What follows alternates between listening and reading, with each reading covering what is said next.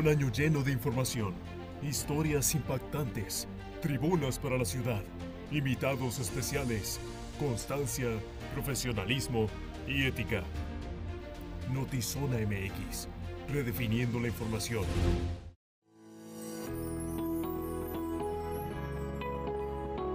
Notizona MX es patrocinado por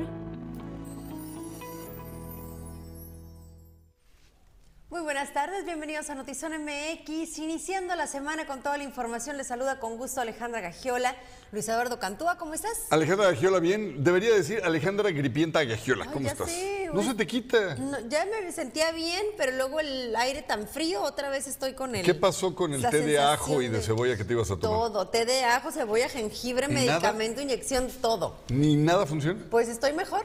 Bueno, sí, eso sí, pero, pero ya al 100, al 100. Pues al 100 como que no. creo Ya que vienen las posadas, frío. Alejandra. No te queremos enferma, eres el alma de las fiestas. Voy a estar lista para las posadas, tú no te preocupes. Muy bien, ese es el Tú compromiso. por eso no te preocupes. Ese es el compromiso de Alejandra. Gagiola. ¿Cómo están? Muy buenas tardes, feliz inicio de semana. Ya estamos entrando en la recta, ahora sí, recta final de este feneciente 2022. Un año que ha sido muy álgido en todos los temas, yo creo que de los más álgidos, principalmente aquí en la entidad, porque vamos cerrando, pues de nueva cuenta otra vez con números rojos. Eh, pareciera que se nos olvidaron las épocas tan terribles que vivimos, Alejandra, en el 2007, 2008 y 2009, que yo que recuerde son de los años más trágicos, pero ahora estamos como que queriendo regresar a cosas así.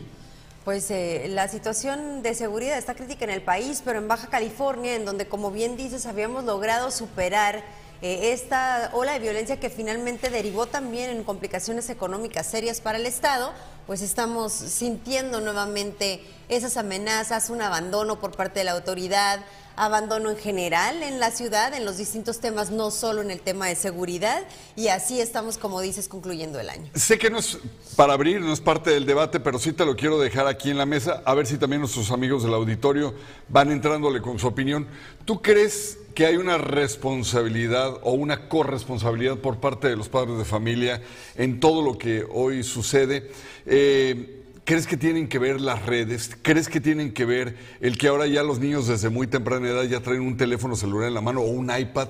¿Crees que esta descomposición, Alejandra, esté sumada y mezclada con estos elementos? No me atrevería a generalizar, yo creo que analizaría caso por caso y te daría mi opinión en torno a cada situación, pero como generalizar y decir la descomposición social se debe a esto, realmente no, no, no lo haría de esta forma. Bueno, a ver usted qué piensa. ¿Cree que a lo mejor eh, toda esta andanada eh, en eh, eh, sí, se puede decir eh, una forma de investir de las redes y de la modernidad que hoy, pues no sé, Alejandra, ya está, por ejemplo, por ejemplo, regañar a un niño o regañar, regañar a un adolescente o incluso dar una nalgada puede ser algo hasta complicado en estos tiempos. Y bueno, otro tema que les pongo sobre la mesa es obviamente la marcha de ayer eh, y esta noticia de hace algunas horas en donde las Comisiones Unidas por la Reforma Político-Electoral, pun- puntos constitucionales y gobernación de diputados aprobaron el dictamen de reforma electoral eh, y lo turnaron al Pleno y se, eh, se espera que se discuta mañana. Así que más allá de si marchaste el 13 o si marchaste ayer, esto ya es una realidad y mañana se estará discutiendo, así que queremos conocer tu opinión también, lo bueno, lo malo, lo más o menos, qué rescatas o no de lo que sucedió en la marcha del día de ayer, lo platicamos también a lo largo de este espacio. Vamos a estar platicándolo. Y mire, entrando de lleno en materia de información, el Ayuntamiento de Tijuana sigue reportando fiestas clandestinas. Justamente lo que comentábamos hace unos instantes, ¿no? Menores de edad que estaban ingiriendo bebidas alcohólicas. En los recientes casos, se trata de padres de familia que permiten el consumo del alcohol a menores de edad. Van cerca de 20 fiestas en lo que va del año.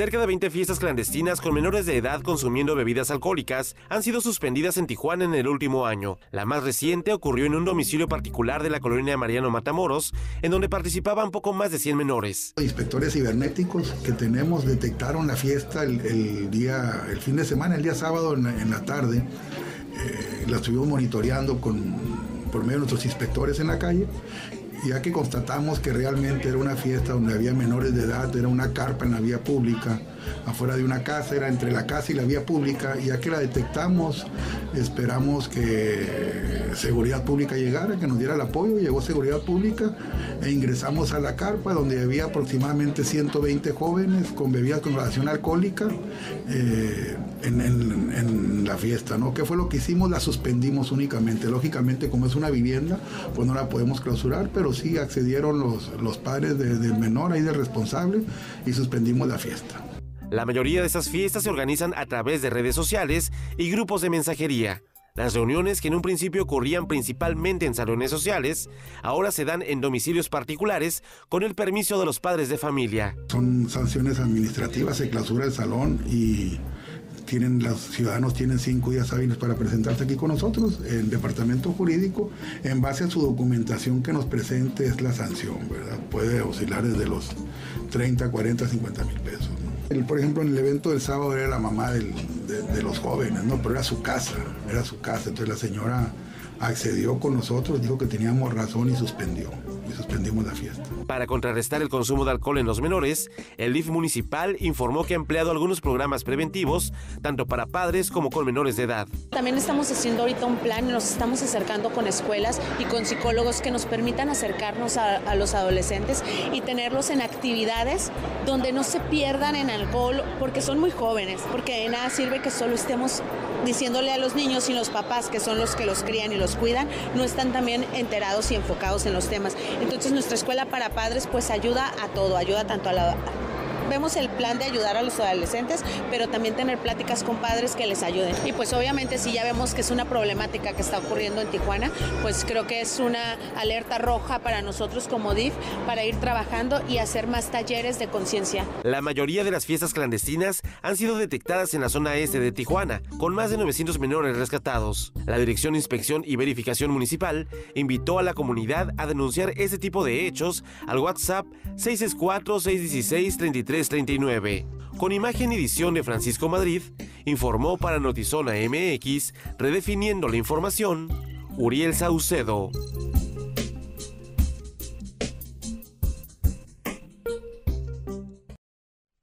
Y vamos ahora sí a este tema con el que iniciábamos este debate o esta plática que era la marcha del día de ayer y leemos con muchísimo gusto sus comentarios. ¿Qué opinan? ¿Creen que se gana, se pierde algo en nuestro país con estas marchas? Porque después de casi cinco horas y acompañado de funcionarios y gobernadores de Morena, el presidente López Obrador llegó al Zócalo de la Ciudad de México. Lo esperaban simpatizantes para escuchar el mensaje eh, de sus cuatro años de gobierno. La manifestación arrancó a las 9.15 de la mañana cuando el mandatario llegó al Ángel de la Independencia. Ya estaba su hijo Andrés López Beltrán, gobernadores, senadores, diputados, alcaldes de Morena, también aspirantes a la presidencia como Claudia Sheinbaum y Marcelo Ebrard y por supuesto Adán Augusto. Y es la primera marcha convocada por el presidente para apoyar sus años de gobierno o para apoyar su proyecto de la, de la cuarta transformación llevando a beneficiarios de los programas federales y simpatizantes en camiones que estaban enfilados en las olas aledañas como nunca antes visto. Contento, feliz y sobre todo muy agradecido con la gente, con todos, porque se volvió a dejar de manifiesto la bondad, la generosidad, la solidaridad de nuestro pueblo. Es una fórmula efectiva y no falla.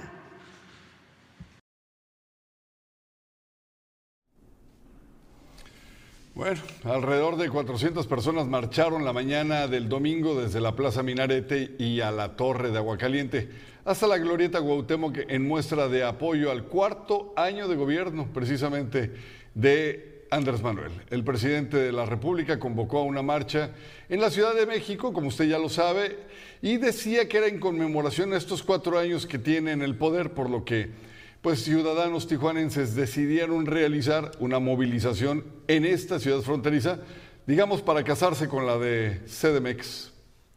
Ah, venimos a apoyar al movimiento López Obradorista y somos mexicanos. Y que viva México, la Baja California, que ya no queremos tanto filibustero. Solo queremos gobernadores chafas, disfrazados de morenistas. ¿Usted apoya al presidente? Así es, y también a mi Baja California, para que no se la... Porque hay muchos rateros que quieren aquí agandallarse nuestros territorios. Bueno, nuestra nación. Sale muy amable.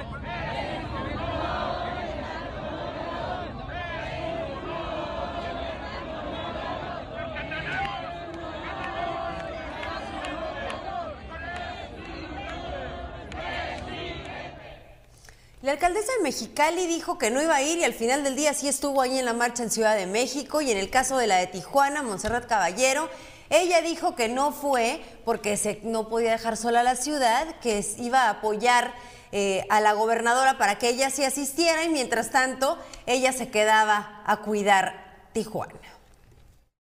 Yo considero que somos un equipo somos un equipo y mientras unos van a ese tipo de marchas, la ciudad no se puede quedar sola. Entonces una ciudad como Tijuana no puede estar algunos minutos, se nos vuelven locos, algunos maleantes. Había que vigilarla y el cabildo. Entonces mientras algunos personajes del equipo van, hay que apoyar, por ejemplo, en este caso, nuestra gobernadora es la líder del Estado. Hay que apoyarla nosotros como presidentes municipales cuidando la casa. No sé, no sé. Qué bueno que se quedó a cuidar la casa. La realidad es que en temas de seguridad fue terrible este fin de semana. Pero bueno, lo bueno, lo malo, lo ¿qué pasa con esta marcha? ¿No? Al final despertamos con una ciudad, con un país en donde no cambia nada. Pero lo que creo que sí cambia, y yo lo destacaría como positivo de toda esta eh, polarización que, se ha dado desde el 13 y, y el día de ayer, es que los mexicanos finalmente nos importa algo. ¿No? Más allá de si te llevaron, de si decidiste ir, de todo esto que podemos analizar, vemos que en ambos casos, en la del 13, los mexicanos marchaban en defensa del INE, de la democracia, de, de, que no se descalifique al árbitro. Y ayer muchos mexicanos marchaban en favor del proyecto de Andrés Manuel López Obrador o de Andrés Manuel López Obrador como su jefe o como tal, ¿no? Porque veíamos gobernadores, veíamos alcaldes, alcaldesas, veíamos todo el gabinete que estaban ahí apoyándolo a él, más allá de en favor o en contra del INE, que era la razón original de la marcha del 13. Entonces, ¿qué, ¿qué, destacaría como positivo en medio de todo esto, en donde solo ha habido mucho ataque y mucha descalificación? Es que la apatía que nos, que nos ha caracterizado por los últimos años finalmente está dejando de existir y algo nos importa y nos manifestamos y algo estamos haciendo para decir qué opinamos o pensamos sobre las diferentes cosas que pasan en nuestro país. Hay una parte en la que discrepo contigo y hay una parte en la que estoy a favor. El tema de haber marchado voluntariamente por la defensa de lo que se constituye como eh, la, la, columna vertebral de la democracia en nuestro país, que ha costado muchísimo trabajo, que es incluso la que llevó a Andrés Manuel al poder y a muchos gobernadores y a muchos diputados de su partido. Lo que entiendo es que así de claro está este tema y que ahora él quiere controlar, quiere ser el partido, quiere ser el dueño del balón y todo. Esta parte donde se involucró muchísima gente a nivel nacional, perfecto, estoy de acuerdo. Lo que no creo es, por ejemplo, en esta segunda marcha, sí creo que hubo gente de corazón que fue. Pero tú dices que al final del día que haya interés y que se mueva la gente, así te entendí. Sí. Me cuesta un poco de trabajo que estas sean las únicas dos razones que mueven al país cuando tenemos muchísimos temas más que podrían ser en defensa de las playas, en defensa de los niños, en defensa de las mujeres. Pero estas son. Pero estas son, ya lo viste. Sí. Podrías convocar a una marcha en defensa de todo lo que mencionaste y estoy segura que no habría esta respuesta. Eh, sí, por eso te digo, hay una parte que discrepo y hay, hay una que estoy de acuerdo y no sé cómo abordar un tema tan complicado, porque si lo quieres ver como algo muy simple, nada más lo resumes en acarreo y gente que estuvo condicionada por parte del gobierno en el poder para que vaya. Pero no creo que mucha gente haya ido condicionada. Ahora, las imágenes sí dejaban ver muchas manchas. No creo que haya sido tan copiosa como dicen las autoridades. pero al final del día creo que sí tiene mucho que ver con esta euforia y este amor que despierta el señor en, Palacio. Definitivamente, porque claro, habla, podemos hablar de acarreo, vamos a hablar de acarreo, ¿no? Vamos a hablar del recurso que se empleó en una marcha que fue organizada desde el poder, eso es una realidad. Pero como bien lo mencionas, también veíamos personas que sabemos que, que existen en el país, que solo estaban ahí apoyando a Andrés Manuel López Obrador porque el porcentaje de aceptación que tiene este señor no se lo quita ni Dios Padre. Puedes estar o no de acuerdo con él y podemos comulgar o no con sus ideales, pero al final del día eso es una realidad y ahí se veía. Ahora, ahí había también todas estas personas que sí fueron acarreadas, todas esas personas que sí fueron trasladadas en camiones, a quienes se les dio alimento, todo el aparato de gobierno del, que hablábamos al inicio, eh, al que no le preguntaron si quería ir, ¿no? Fueron porque tenían, porque era parte de su trabajo. Ahora, ¿qué tan válido es desde el poder?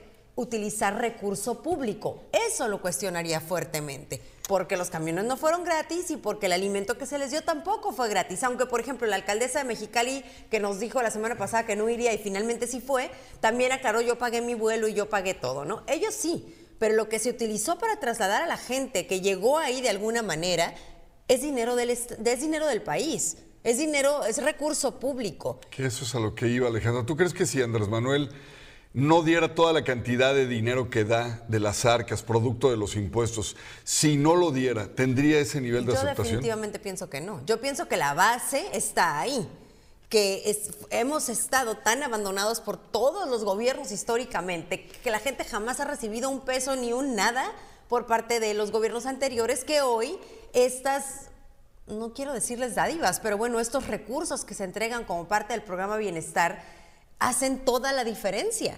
Y lo delicado es de dónde salen estos recursos y los recortes que ha habido. Eso ya lo hemos platicado en el pasado. Sí, ahora, bueno, mira, eh, quiero, quiero leer algo que acabo de... Eh, quiero compartir lo que dice Abdón Kido. O sea, hace que si la alcaldesa hubiera ido, ¿pudiéramos estar peor? ¿Cómo, interpretaríamos este mensaje de Abdón? No, no creo que si hubiera ido algo hubiera cambiado. Solamente que el decir me quedé para cuidar la casa, pues precisamente tampoco nos dice nada, porque en realidad que vaya o venga no cambia en gran medida la situación de inseguridad que vivimos. O no, la cambia en absoluto, creo. Es que de ninguna forma. Volvemos eh, al, al, punto de, partido, de partida. Al final creo que es tan difícil abordar este tema porque tantísima gente dice que haga lo que haga, diga lo que diga, le den la cantidad de sobres que le den a sus hermanos, esté Bartlett usando como está usando la CFE, si destruye otros dos aeropuertos, si construye otros 20 trenes y acaba con cualquier selva, lo van a amar de la misma manera. El problema es que, lo aman, lo aman partiendo de una consigna, dividir al país. Y decirle a la gente que, tener, que la gente que tiene dinero es como una especie de enemiga del pobre. Y esta parte es la que al final del día motiva también a un discurso de odio que no sé cuando él se vaya en qué va a terminar este país. Y ayer que marchaba toda esta gente en apoyo a López Obrador y que marchaba López Obrador hablando de los logros de la 4T, yo me cuestionaba también si entonces no tenemos un presidente para quienes marcharon el 13 de eh, el 13 de noviembre o un presidente para quienes simplemente no les interesa marchar. No marcharon entonces, ni marcharon el domingo, ni tienen por qué, porque no les interesa. Toda esa gente no tiene un presidente. No. Entonces creo que eso no, no lo tienen porque ofende constantemente. A la gente que sí marchó el 13, la primera marcha, la ofendió hasta que se cansó. Y ahora lo vemos diciendo que esta gente, o sea, es que ojalá pudiéramos poner otra vez un poquito ese discurso que dijo, casi casi les llamó celestiales. Habló de una eh, belleza, de una humanidad. O sea, la gente que lo apoyó es una especie de dioses venidos a menos. Y la gente que marchó en la primera son la escoria del, país. Que yo lo decía en, en, aquel momento, ¿no? Para mí es más legítimo, pero obviamente respeto a quien haya decidido hacerlo también el domingo, una marcha organizada desde la ciudadanía que una marcha organizada desde el poder. ¿Por qué? Porque los recursos con los que llegas y la motivación que te lleva es distinta, pero al final todos tenemos el mismo derecho de, marchar entonces y ayer. Y leo algunos comentarios. Ana, si hubiera una persona en el poder que realmente hiciera algo para hacer crecer a México, otra cosa sería, definitivamente. Edith Sofía, saludos. Juanito, saludos. La realidad es que AMLO se aprovecha de la ignorancia de la gente que no tiene estudios. Micaela Padilla, saludos. Eh, ah, ya le hice este comentario de Abdón. Gerita Rivera, Emanuel Cota, saludos. Que tengan un excelente inicio de semana, Andrea Aro, igualmente, un abrazote. Súper cuidada la ciudad, sin lugar a duda, dice Katia Bustillos. Pues no, nos quedó claro que cuidada no estaba, pero cuidada no está, ¿no? Y yo creo que ese es el punto que, que es tan delicado y en el que, que nos es doloroso analizar estos temas cuando nos sentimos, como Luis Eduardo narraba al principio, que estamos regresando a aquellas épocas de las que tanto trabajo nos costó salir en Tijuana. Eh, Marquito, excelente inicio de semana, gracias por conectarte, te mandamos un abrazo. Mm, dice Alex Peña, carencia, ausencia de valores en las familias, definitivamente sobre el tema con el que iniciabas. Gerardo García dice que vienes bronceado después de la marcha de la 4T. claro, como debe de ser. Que habrá todavía gente ignorante que siga creyendo en AMLO sin necesidad de un monedero electrónico como ayer, pues yo creo que esa es la pregunta que nos, que nos haríamos. Y fíjate que, bueno, es más, creo que sí te la contestaría, yo creo que sí. Sí, porque leo en redes y, y debato en Twitter de forma muy acalorada con catedráticos y personas que realmente creen en el proyecto de López Obrador y que no reciben dinero de él. Ahora, ¿serían estas masas? ¿Sería esta cantidad de personas? Ahí es en donde no creo y te respondería eso. Saludos a la doctora Lulú, Gaby Cifuentes y nos dice por acá Marlene, siempre temprano. Saludos Marlene. Hola Marlene. Muchísimas gracias por conectarte.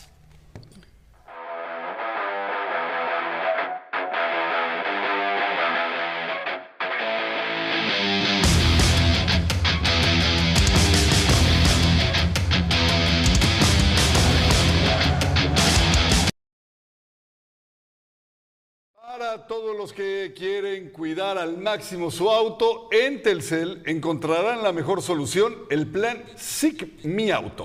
Con él podrán recibir alertas si mueven su vehículo, sabrán a qué velocidad lo conducen, incluso apagarlo desde su celular y mucho más. Aprovecha y al contratarlo en noviembre llévatelo sin costo de instalación. Si quieres más información acude a tu Telcel más cercano, porque si es 5G, es Telcel. Y piden mayores recursos para la búsqueda de personas desaparecidas en Baja California para el 2023.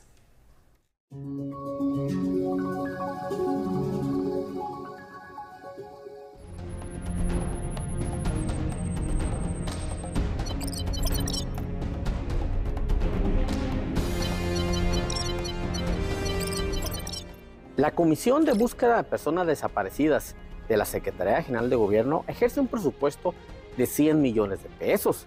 Pero ante la gran demanda de casos, los recursos no alcanzan y muchas veces los colectivos con apoyo de la comunidad solventan los gastos.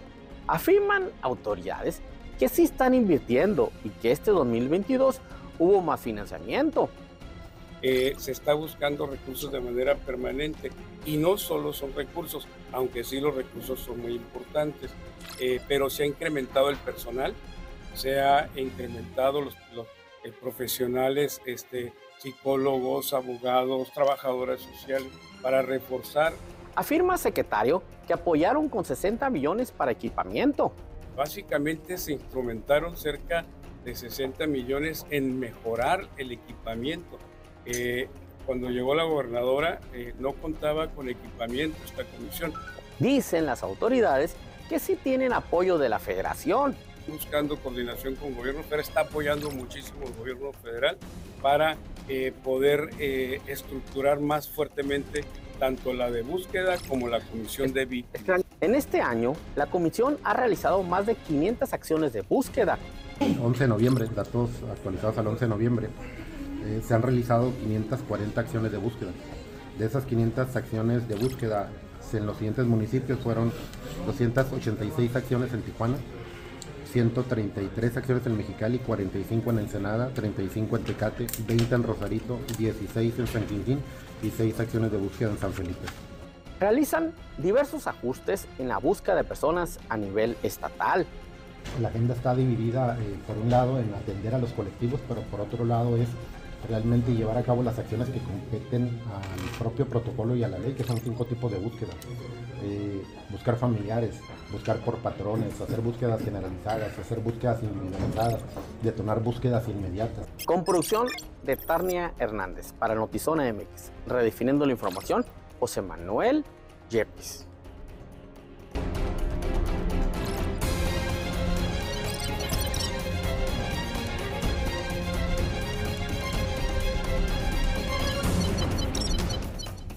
Bueno, ya que estamos en los temas, la gobernadora de Baja California, Marina del Pilar Ávila Olmeda, consideró que debieron, debieron dejar de entrar a las madres que buscaban a sus desaparecidos al Congreso del Estado. Esto el pasado viernes 25 de noviembre, cuando comparecía el secretario de Gobierno Catalino Saola Márquez, donde se había registrado, usted lo recordará porque aquí se lo dimos a conocer, un enfrentamiento entre las mujeres con los guardias de seguridad por negarles el acceso. Consideró que es un recinto público y en los próximos días se va a reunir con colectivos de mujeres que buscan a un familiar para continuar con los trabajos de apoyo de búsqueda. Yo la verdad es que no entiendo por qué no las dejaron pasar. Honestamente, las puertas del Congreso del Estado para eh, las madres que lo que buscan es encontrar a sus seres queridos y cuentan con todo el apoyo de la gobernadora y del gobierno del Estado. Eh, desconozco la situación del por qué no se les dejó entrar a la comparecencia, en la cual pues ellas buscaban únicamente escuchar y participar en la, la, comparecencia. Eh, eh, el Poder Legislativo es la casa del pueblo de Baja California y tenían todo el derecho de haber estado presentes. Y de la misma manera decirles que las puertas de mi oficina siempre están abiertas para ellas, tenemos una comunicación de diálogo constante, tienen mi número personal incluso, en el cual he logrado comunicarme con ellas las veces que nos han buscado, también de pues la gente que nos apoya en la oficina y, decirles que lamento mucho la situación que se vivió el viernes, que no estoy de acuerdo con ella y que siempre contarán con todo el apoyo de una servidora. En Easy, elegir es más fácil. Eliges tus megas desde 30 hasta 1000. ¿Y para ver series y películas? Tú decides qué streaming quieres. Easy tiene de todo. Elige Disney Plus y VIX Plus. Y por si fuera poco, los controlas con tu voz. Reproducir Andor en Disney Plus. Llévatela más fácil. Llévatela Easy.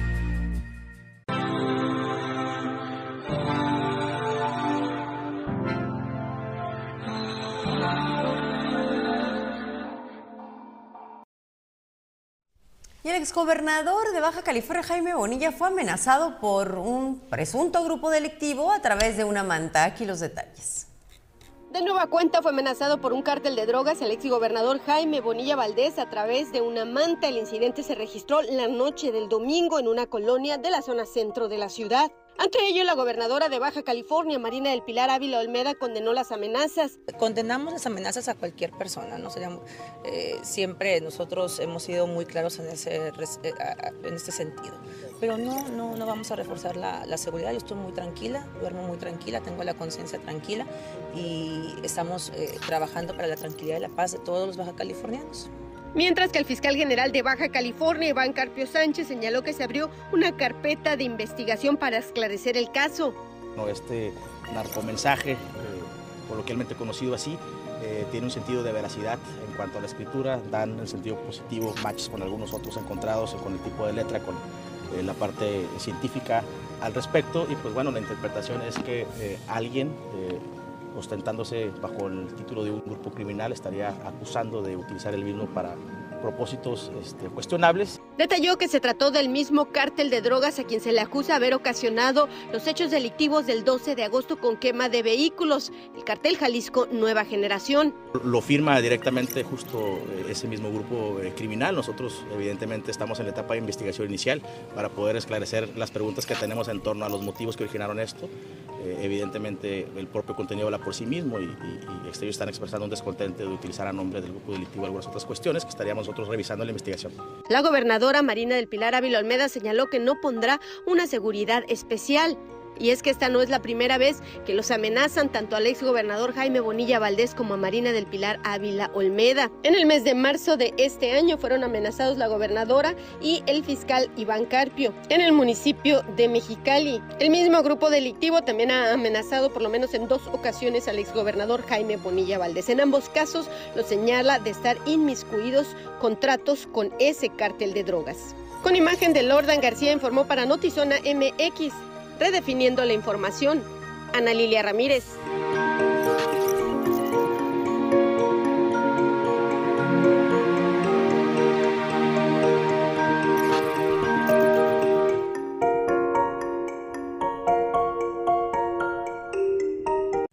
Hola, yo soy Diego Calva y estás a punto de ver el tráiler de Babylon, la nueva película del ganador del Oscar Damien Chazelle, en la que yo interpreto a Manny Torres junto a Brad Pitt y Margot Robbie. No te la pierdas en la gran pantalla este 19 de enero. Nos vemos en el cine. ¿eh? I think what we have here in Hollywood is high art. It's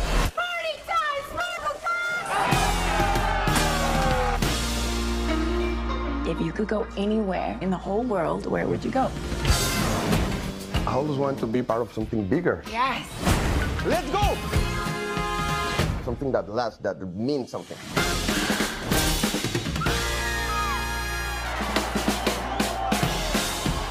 You know, when I first moved to LA, I got your face tattooed on my back. you know what the signs on all the doors read? No actors or dogs allowed. I changed that. Good Morning. Good job for you. I'll do anything. That's the jackass they sent to screw us. This bitch is stealing the scene right from under me. She's icing her nipples so they perk up through her dress. I ain't icing my nipples. This is natural. Where do you say we come in for my close up now?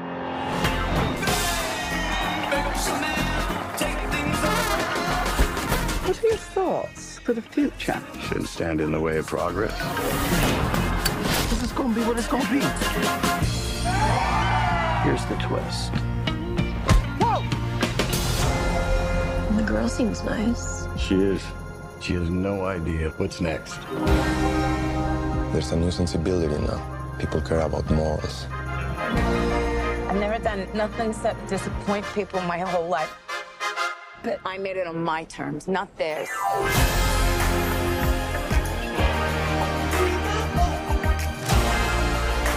We are gonna be more than they ever bargained for.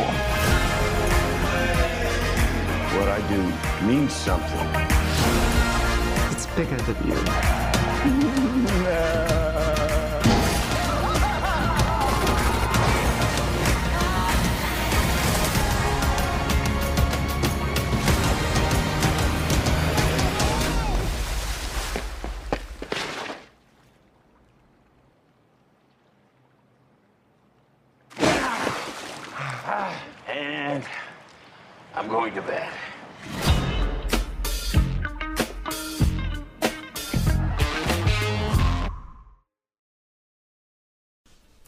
Hola, soy Atsima Villegas, conductora del programa de Zona de Turismo y Salud BC. Y te invitamos al próximo programa 30 de noviembre con dos grandes temas y dos grandes expositores. Uno nos hablará la importancia de las compañías de seguro y ese impulso que forman el ecosistema de turismo y salud. También tendremos una gran invitada que nos platicará la importancia del ser broker en una especialidad muy importante como la traumatología. Te esperamos el 30 de noviembre en Zona de Turismo de Salud. Bese.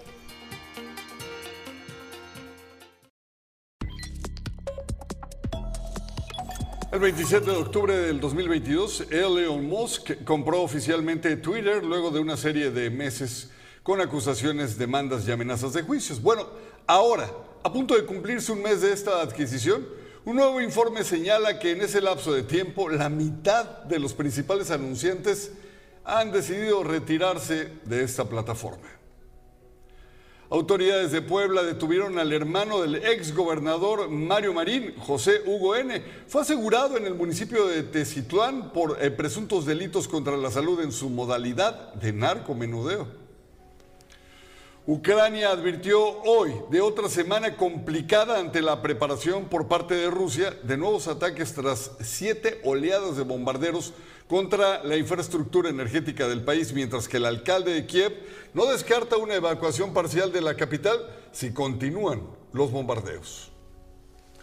Las autoridades judiciales de Irán liberarán a 715 presos con motivo de la victoria el pasado viernes de la selección iraní ante la de Gales. Esto en el Mundial de Qatar que quedó 2-0.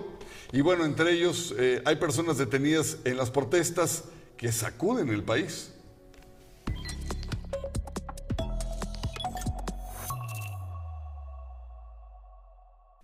No te puedes perder este concierto. Canacintra Canacintra. Tijuana está de manteles largos, festeja 75 años del crecimiento de la industria y lo van a hacer con un concierto de Manuel. De Manuel estará eh, cantando precisamente para conmemorar estos 75 años. Puedes comprar tus boletos en Canacintra Tijuana, en las oficinas físicamente o ingresar a su página de Facebook y ahí tienen una liga en donde puedes comprar los boletos en línea. Así que aprovecha esta oportunidad de escuchar a Emanuel y también de festejar estos 75 años con Canacintra Tijuana.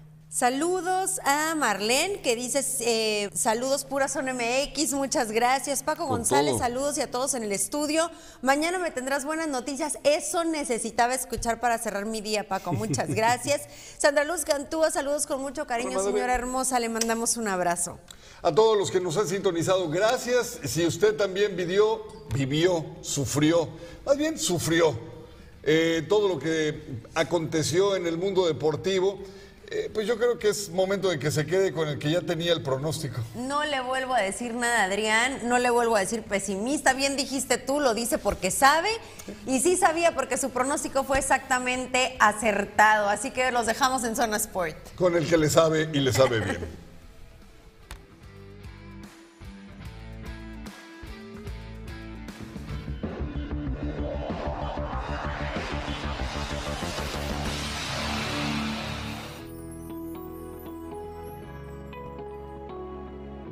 Zona Sport es traída a ti por ¿Qué tal? Bienvenidos a Zona Sport, la otra cara del deporte. Antes de ir con todo lo sucedido en el Mundial de Qatar 2022, vámonos rápido con la NFL, cómo le fue a los equipos angelinos. En la NFL, pues ganó uno y perdió el otro. Nos referimos a los Rams que cayeron 26-10 sobre eh, Kansas City y 25-24 ganaron los Chargers a los Cardinales de Arizona. Por un punto apenas ganaron los Chargers. Pues ya a nada de que concluya la temporada regular de la NFL. Los resultados de este lunes 28 de noviembre de Qatar 2022 re- revisamos rápidamente. 3 a 3 Camerún contra Serbia, 1 a 0 gana Brasil a Suiza, 3 a 2 gana, ah, le ganan a Corea del Sur, Camerún, Serbia, ya lo decíamos, 3 a 3 y Portugal le gana 2 a 0 al conjunto de Uruguay.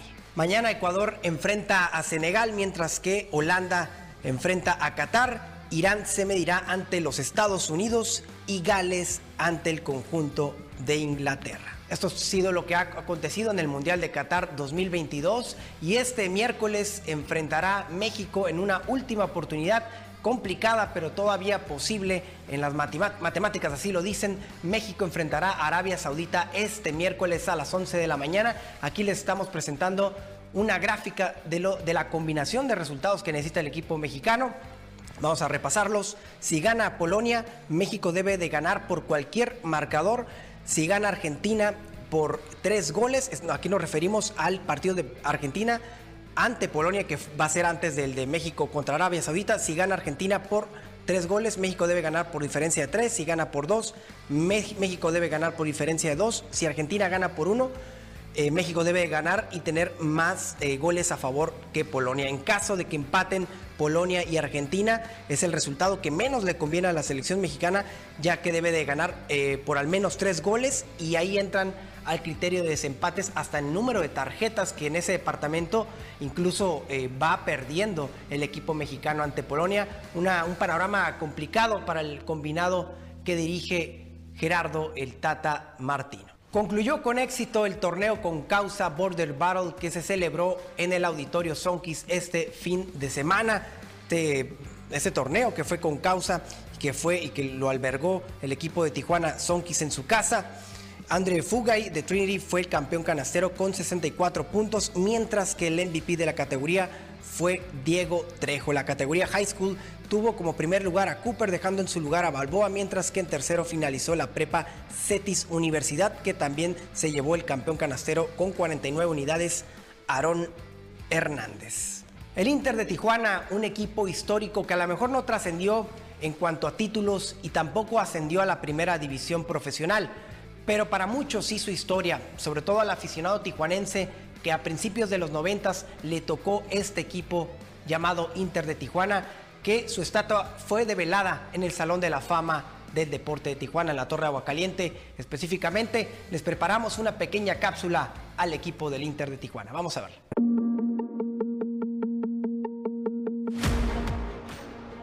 Hay equipos que quizá no trascendieron con campeonatos y ciertos logros, pero no quiere decir que no dejaron huella.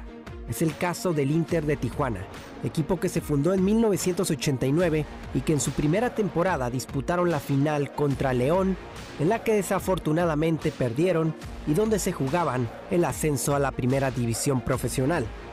Este domingo se develó una estatua del Inter en el Salón de la Fama del Deporte en Tijuana como homenaje a ese conjunto donde pasaron jugadores importantes e hicieron historia.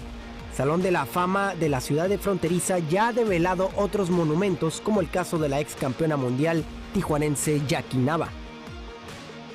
Existen jugadores que militaron en primera división y en el Inter de Tijuana y que han revelado que el equipo del Inter fue quien los marcó de por vida. Un suceso histórico del Inter fue aquel juego que le empataron al conjunto alemán del Bayern Múnich. Los Cholos nacieron apenas en 2007, pero el fútbol ya se vivía en la frontera desde hace años atrás. Tanto así que en enero de 1990 tuvieron la visita de uno de los grandes de Europa y base de aquella selección alemana campeona del mundo. La directiva del Inter de Tijuana aprovechó una gira de los bávaros por Estados Unidos para armar un amistoso en el estadio Cerro Colorado contra el máximo ganador de Alemania, que en ese entonces se encaminaba a ganar su doceava Bundesliga un monumento más que merecido para el Inter de Tijuana.